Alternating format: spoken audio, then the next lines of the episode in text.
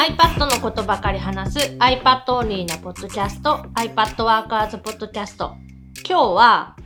伝わる絵っていうのが、まあ、必ずしもうまい絵になるっていうわけではないよっていう話をします。ちょうどちょっと前に春菜さんが iPad のセミナーをやっている時に、なんかこう絵が描けなくて悩んでいますっていう質問をされたんだよね。まあどうやったら、その春菜さんみたいにささっとこう絵が描けるようになりますか？絵が苦手ですみたいな感じの会話で、まあ俺もね、その気持ちはものすごくわかるというか、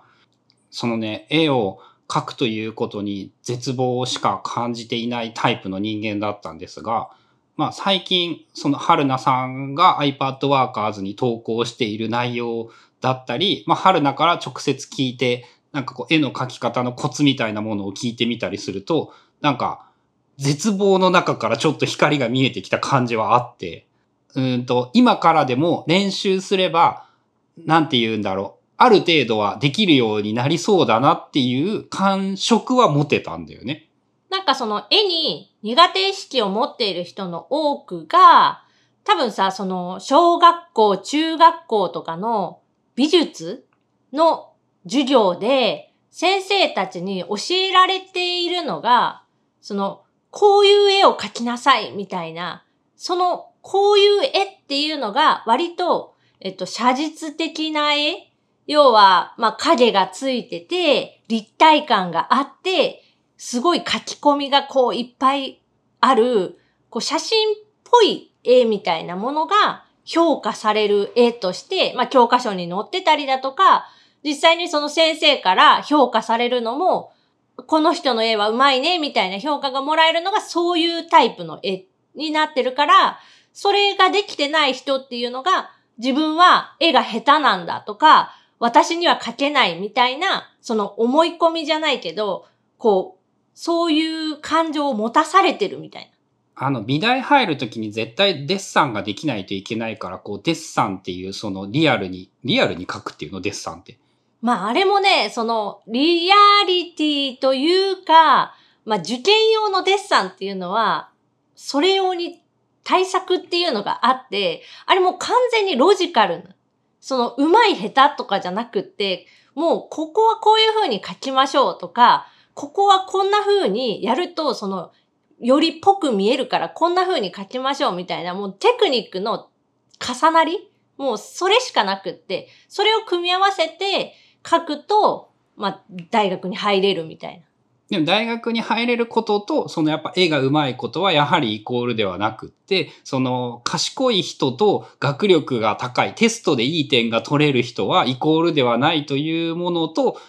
多分絵の世界でもかなり同じことが言えるっていうことなんだよね。そう。だから、えっと、目に見えているものをそっくりそのまま描ける能力を持っていたとしても、例えばその美術系の大学の入試では落ちる可能性もある。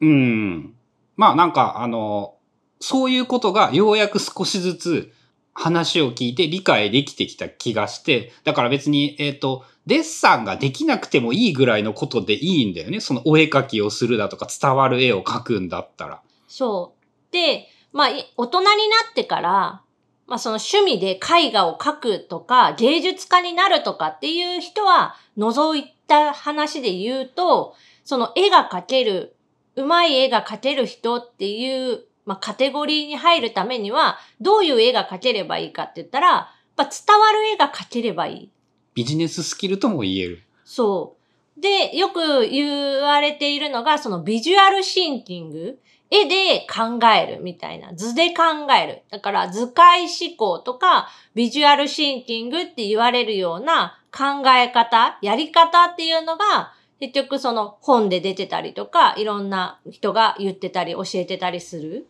まあ、グラフィックレコーディングとかも含めて、最近分野としても割とブームになってきているものだよね。それ系のことって。で、それも結局その名前がついて、こう、形が出てきたみたいなところが大きくって、多分グラフィックレコーディングとかも昔からさ、その、ああったと思う。同じようなことはあったと思う。わかる。で、それがグラフィックレコーディングで略して、まあ、グラレコ、グラレコとかって流行って、まあ、結構その本質的なところでちょっとそれは違うんじゃないかなっていうのもあるんだけど、まあ流行ってて、結構みんないろんな人がやってみたいなっていう感じにはなってて。で、特に今だと、その iPad を使うと、とっても簡単にそのグラフィックレコーディングができる。そこはあれだよね。多分紙を超えると言っても間違いじゃないんだよね。それ系のことで言うと。な大きさ、物理的な紙の大きさにはかなわない部分はあるけど、それ以外の部分でペンの種類を何十種類も使い分けることができる、キャンバスの大きさは制限されない、その綺麗な図形とか丸三角四角も、その定規なしで綺麗に描ける。あ、そっか。丸かけるツール、ツールでサクッと丸が書けるって当たり前だけど手書きだとできんことか。で、言ったら、今のそのアップルの標準のメモ帳だったりとか、その他のノートアプリとかでも、その定規ツールみたいなのに持ち替えなくっても、ただ単純にくるっと丸を書いて、少しの間だけペン先をまあ固定するっていうの、ペン先を画面から離さずに、そのまま置いておくと、綺麗な正円とか正方形とかに補正される機能っていうのがついてる。そういうものを使えば、それは確かに写実的な絵ではないけど、上手な絵に見える絵だよね。四角がぴったり四角になったら。で、そういうテクニックを覚えていけば、絵が、その上手い絵みたいな印象を受けるものが描けるようになる。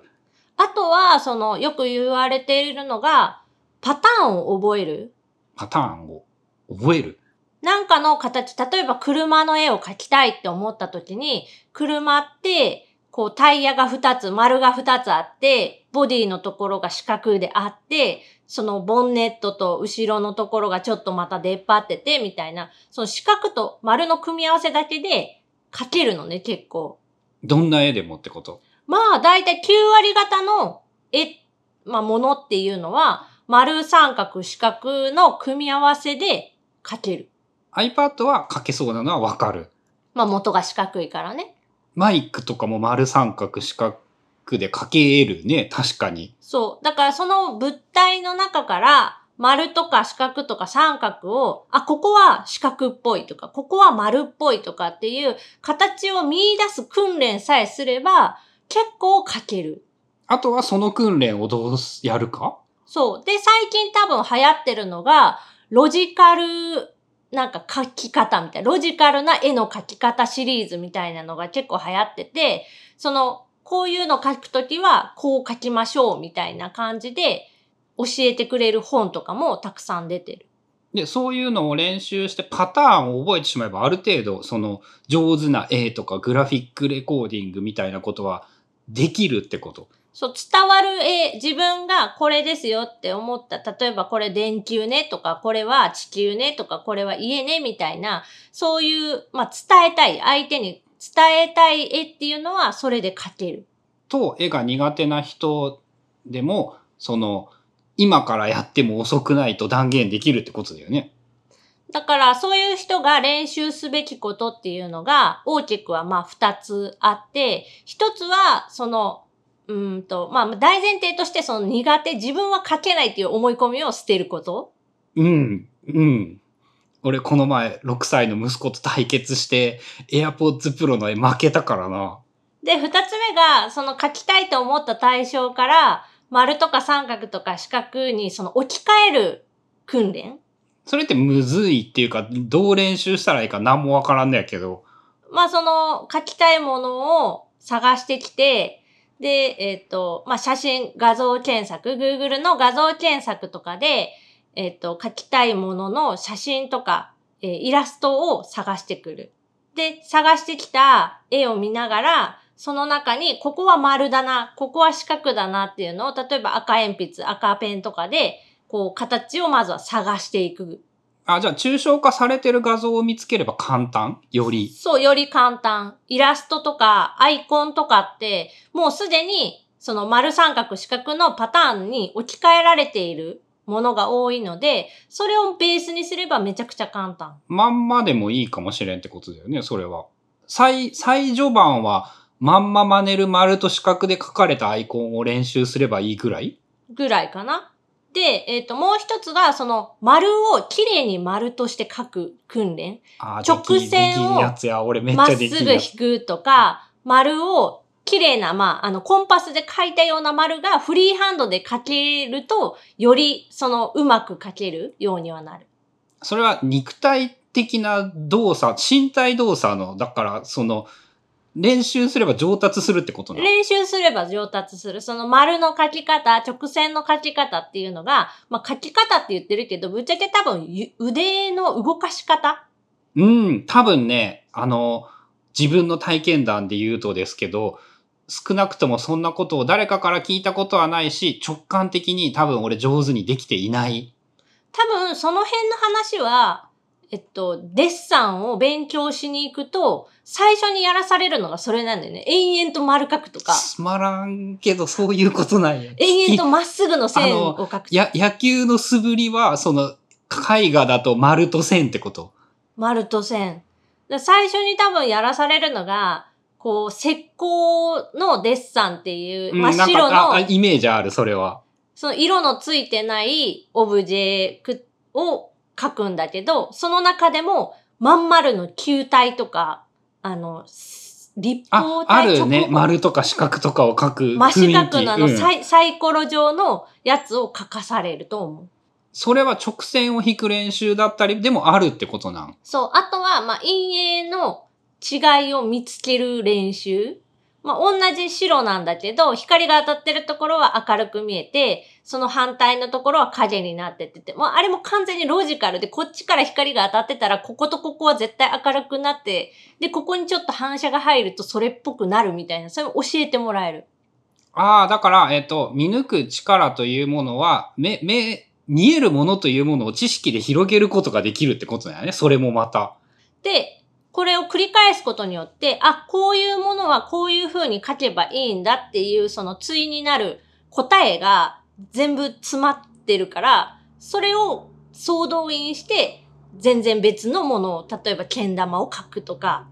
プリングルスの箱を書くとか、は、四角と丸の、その、写実的な絵でも四角と丸を組み合わせれば描けるってことなんや。そう、基本はもうそこしかない。まあ、ただ現実的な話で別に写実的な絵が描けなくてもよくって、えっ、と、その、伝わる絵、イラストが描ければいいっていうんだったら、丸と三角をとりあえず練習すればいい？丸三角四角？まあ、えっ、と、丸と直線かな練習すべきは。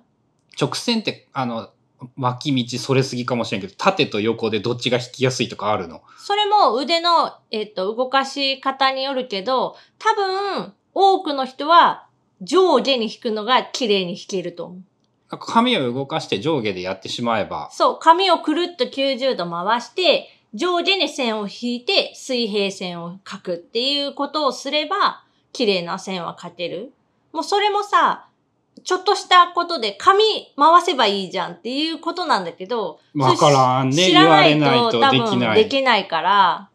だ子供とかと一緒に絵描いてても、子供一生懸命なんか描きづらそうに、こう横に一生懸命描こうとする。でも、紙を回してごらんって、ハサミで切るときとかもそうで、横にハサミ切るのって難しいけど、縦になら簡単に切れるっていうので、うん、ハサミは紙を絶対ぐらいで回しながら切るね。そう、ハサミの向きは変えずに、紙だけ向きを変えて切ると綺麗に切れるっていう。え、円は？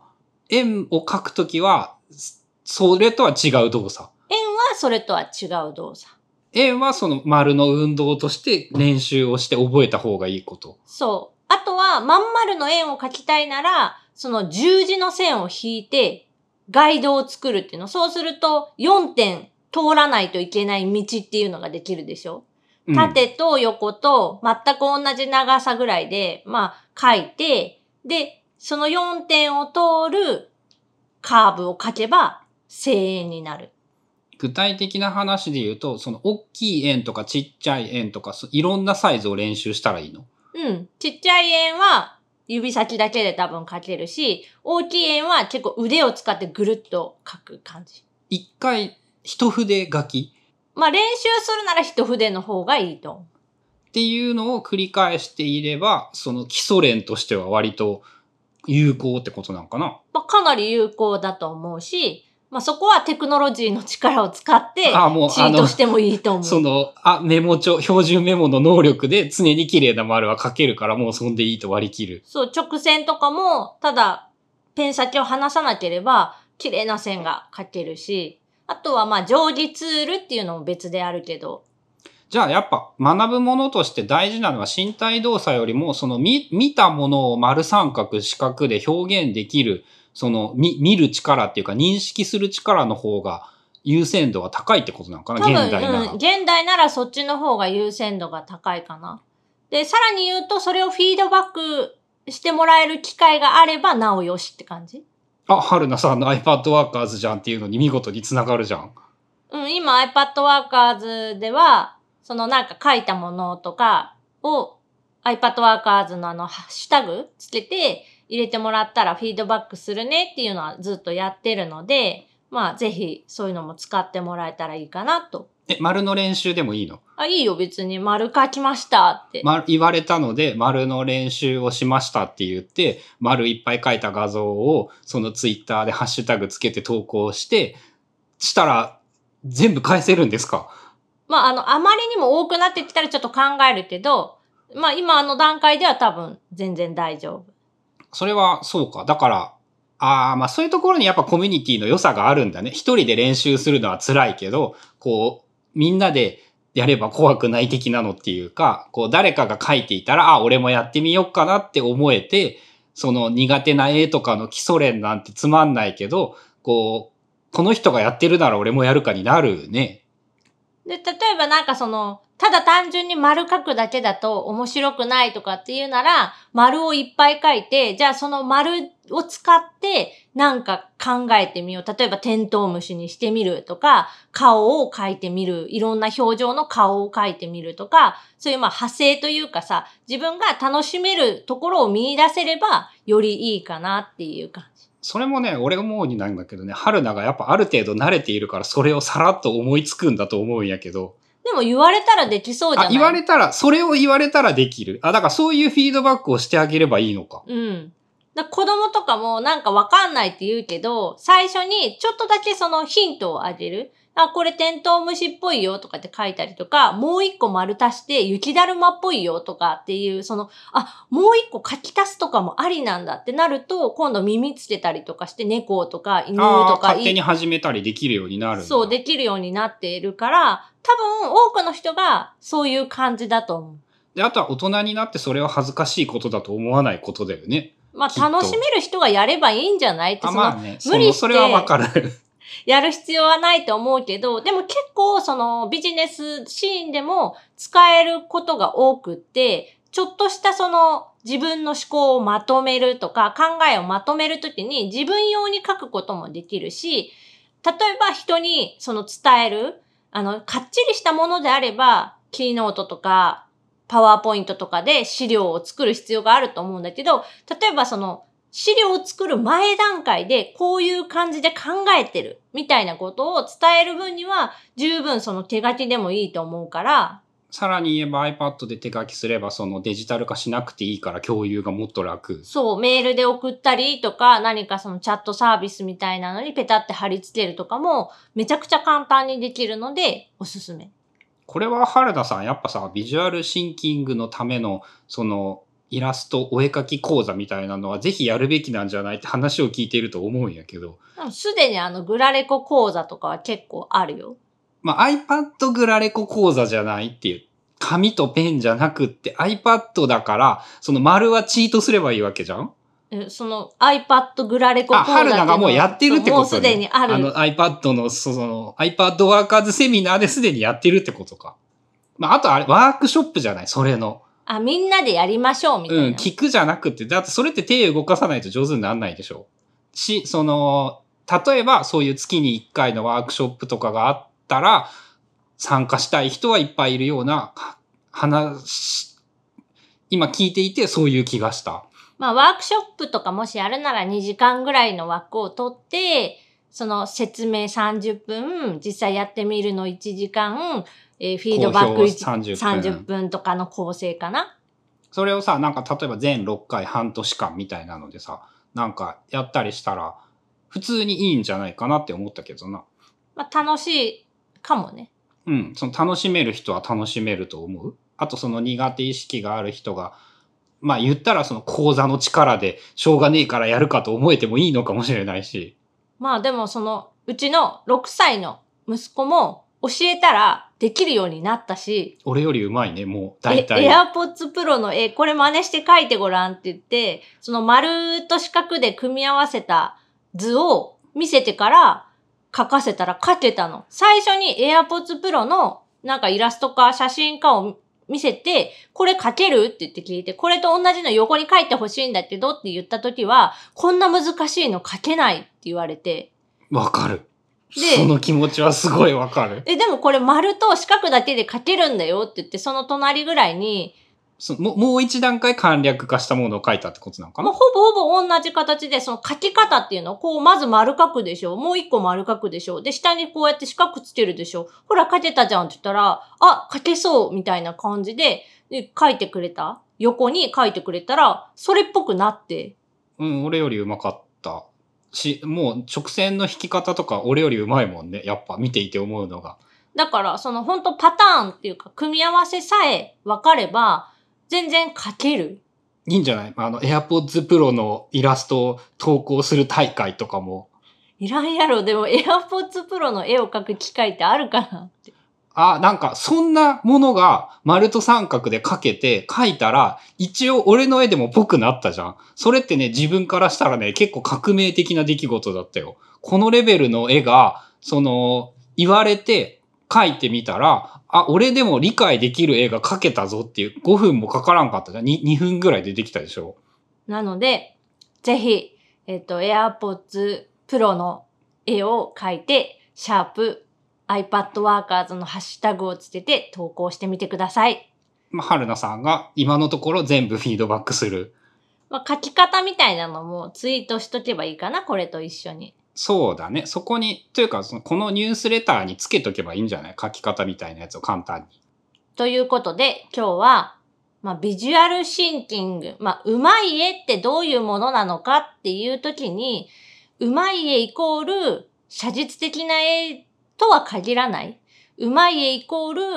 伝わる絵っていう考え方を持つのもいいんじゃないかなっていうお話でした。番組への感想やリクエストなどは、シャープ i p a d w o r k e r s のハッシュタグをつけてツイートしてください。それではまた来週、iPad Workers Podcast でした。